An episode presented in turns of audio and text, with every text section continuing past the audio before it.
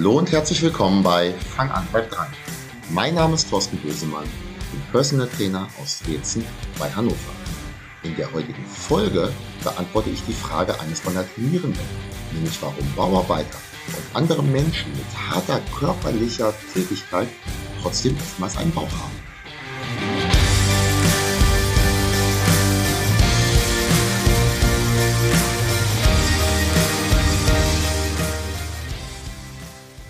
Ich habe eine Ideenliste für meinen Podcast.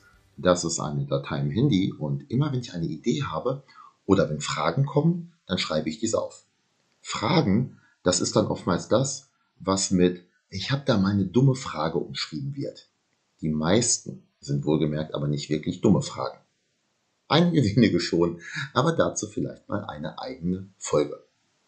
Ein Thema vor ein paar Wochen war, dass ein Personal Trainingsklient, mit dem ich schon sehr, sehr lange zusammenarbeite, Bauarbeiten im Garten hatte.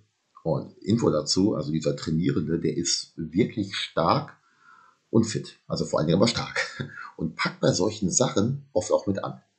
Und im Training danach meint er dann, boah, da war ich aber schon ganz schön kaputt. Aber was ich mich frage ist, wenn die das jeden Tag machen, warum sind die dann eigentlich so dick, größtenteils? Und da habe ich mein Handy gezückt und mir gleich eine Notiz gemacht. Heute wollte ich ohnehin mal wieder Podcast-Folgen aufnehmen. Ich blocke das ganz gerne, versuche dann meistens so zwei oder drei im Stück zu machen. Und mein Tag, der begann aber eben mit einem Personal Training bei eben jenem Klienten. Der Garten ist jetzt übrigens fertig. Die eine oder der andere von euch mag mein Selfie auf Instagram mit meinem Fahrrad dort gesehen haben. Und ja, wir so im Training hatten gerade die Langhantel recht schwer fürs Bankdrücken beladen. Äh, das ist übrigens seine Lieblingsübung. Da hat er auch richtig Power und auch seine Lebensgefährtin, die mittrainiert hat, die macht diese Übung gerne und gut. Und dann so, ach, wir müssen gar nicht so schwer. Und ich so, hä? Sie hatten nämlich Bilder am Pool gemacht. Und ich vermute mal oberkörperfrei. Und die Aussage war, der Schultergürtel, der passt schon so, aber am Bauch, da könnte ein bisschen weniger. Vielleicht müsste man ein bisschen mehr Cardio machen. Übrigens, so ein kleiner Einschub, so ein Expertentipp. Wenn du oberkörperfreie Bilder machen möchtest oder machen lässt oder jemand zückt die Kamera, dann setz dich dazu nicht hin oder steh gegebenenfalls sogar auf. Denn selbst wenn du top in Form bist, der Bauch sieht im Stehen deutlich besser aus als im Sitzen. Weil im Sitzen, da schiebt sich selbst eine dünne Fettschicht so richtig schön zusammen. Jetzt aber zurück zu dem Kommentar mehr Cardio. Bam. Da reagiere ich ja so ein kleines bisschen allergisch drauf. Also nichts wie Cardio trinken ist eine gute Sache, aber wenn es ums Thema Abnehmen geht, da erhoffen sich die meisten nämlich viel zu viel davon. Denn ohne andere Maßnahmen hilft mehr Cardio eben nicht, sondern kann gegebenenfalls sogar kontraproduktiv sein. Ich bitte also um einen DIN A4-Zettel und heute haben wir dann ein bisschen weniger Krafttraining, aber dafür ein bisschen mehr Theorie gemacht. Was ich dir hier in Kurzform wiedergebe, das werde ich dann in den nächsten Folgen vermutlich noch ein kleines bisschen ausführlicher zerlegen. Thema zu und abnehmen. Das erkläre ich meist anhand einer Waage. Also keine Digitalwaage, sondern eine Balkenwaage. Falls du jetzt nicht weißt, was eine Balkenwaage ist. Ich musste den Begriff auch erst googeln. Das ist diese Waage mit den zwei Waagschalen. Ich erkläre das dann immer so. Die eine Seite, die eine Waagschale, das ist der Kalorienverbrauch. Und die andere Waagschale, das ist die Kalorienzufuhr. Und wenn beides gleich ist, so auf lange Frist, dann bleibt auch das Körpergewicht gleich.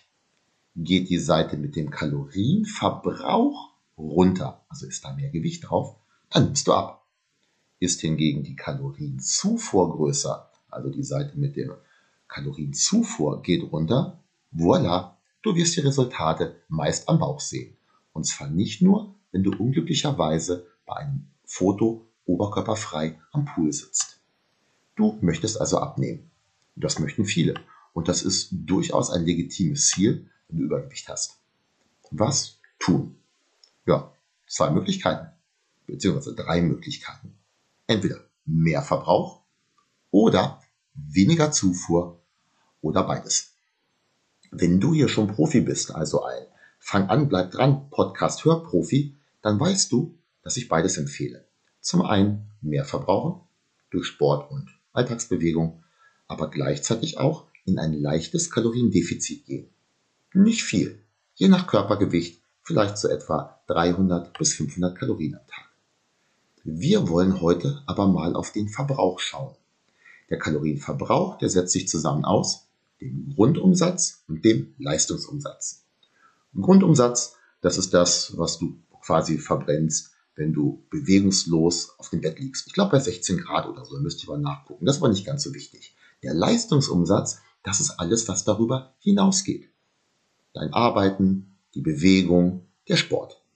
Und je nachdem, was und wie viel du am Tag an Leistungsumsatz hast, das hat natürlich Einfluss auf deinen Kalorienverbrauch. Um das Ganze jetzt, wenn wir mal in Formeln denken, und viele wollen ja so eine Formel haben, äh, wie viel Kalorien verbrauche ich, da gibt es den sogenannten PAL-Wert, also PAL, P-A-L. Das steht für Physical Activity Level. Je nachdem, wie viel du am Tag an Bewegung jeglicher Form hast, ist dieser Wert höher oder niedriger. Mal zwei Beispiele. Bei ausschließlich sitzender Tätigkeit und keiner oder wenig körperlicher Aktivität im Alltag liegt der PAL-Wert bei 1,4 bis 1,5.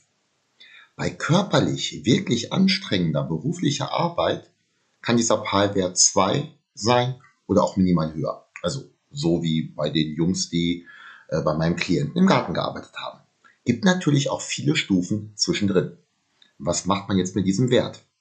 Der Grundumsatz, also das, was du verbrauchst, wenn du auf dem Sofa liegst und gar nichts machst, der wird mit diesem PAL-Wert multipliziert. Der Gesamtumsatz, der ist dann natürlich bei den Arbeitern, die im Garten mal Lucht haben, um einiges höher als bei einem reinen Schreibtischtäter. Aber, und das ist das Entscheidende, lustigerweise habe ich gerade gemerkt, dass ich in meinem kleinen Skript das ist mit äh, Doppel-S geschrieben habe.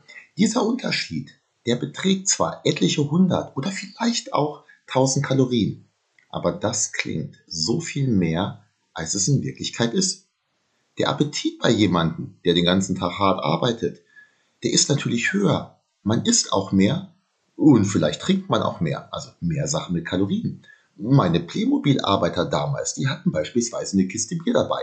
Das mag jetzt vielleicht ein Klischee sein und heute auch nicht mehr stimmen bzw. problematischer sein als damals in den 80ern.